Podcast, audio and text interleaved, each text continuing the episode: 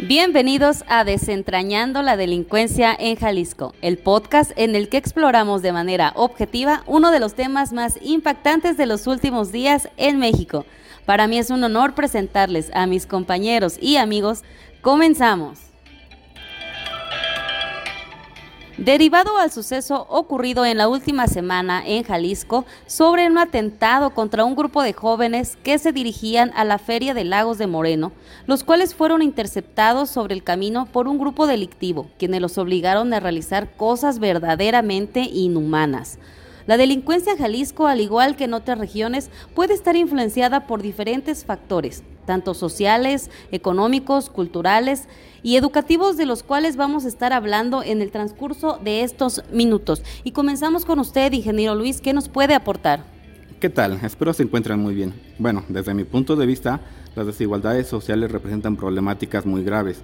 Cuando el Estado no puede garantizar la seguridad, la ciudadanía observa cómo las leyes carecen de efectividad, es decir, no existe un Estado de derecho. Esto genera una descomposición en el tejido social y en ese escenario se le puede catalogar como un Estado fallido. Y es ahí donde la delincuencia organizada aprovecha para hacer un reclutamiento de jóvenes que se encuentran en situaciones vulnerables. Sin embargo, este no es un factor único, influyen muchos más. Por eso, Ever, eh, me gustaría conocer tu opinión.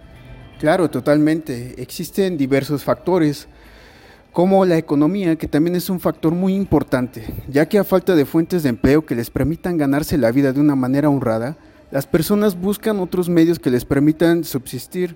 Es ahí en donde los cárteles juegan un papel importante, en el reclutamiento de personas para que formen parte de sus filas, propiciando un ambiente de violencia, aunque también no hay que dejar de lado la educación. ¿Cómo estamos preparando a nuestros jóvenes para enfrentarse a la sociedad? José, ¿qué piensas? Mira, Ever, se debe garantizar el acceso al sistema educativo y garantizar su trayectoria, ya que la educación es un mecanismo de integración social y en consecuencia forma parte de los sistemas básicos de protección social.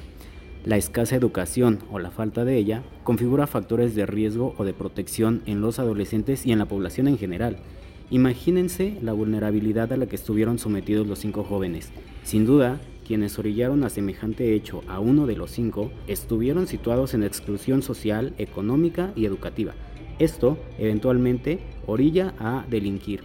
La educación además va de la mano de la cultura, Sí, claro, concuerdo totalmente contigo, José. En cuanto a la cultura, tenemos una cultura de violencia. La normalización de la violencia en la sociedad puede contribuir a la aceptación de comportamientos delictivos como una forma de resolver conflictos. Imagínense, tanto también hablamos de la impunidad, la cultura de la impunidad. La percepción de impunidad puede llevar a un aumento en la comisión de delitos, ya que algunos individuos pueden sentir que no enfrentarían consecuencias reales, ¿no? En cuanto a sus acciones. También podemos mencionar eh, los modelos a seguir, ¿no?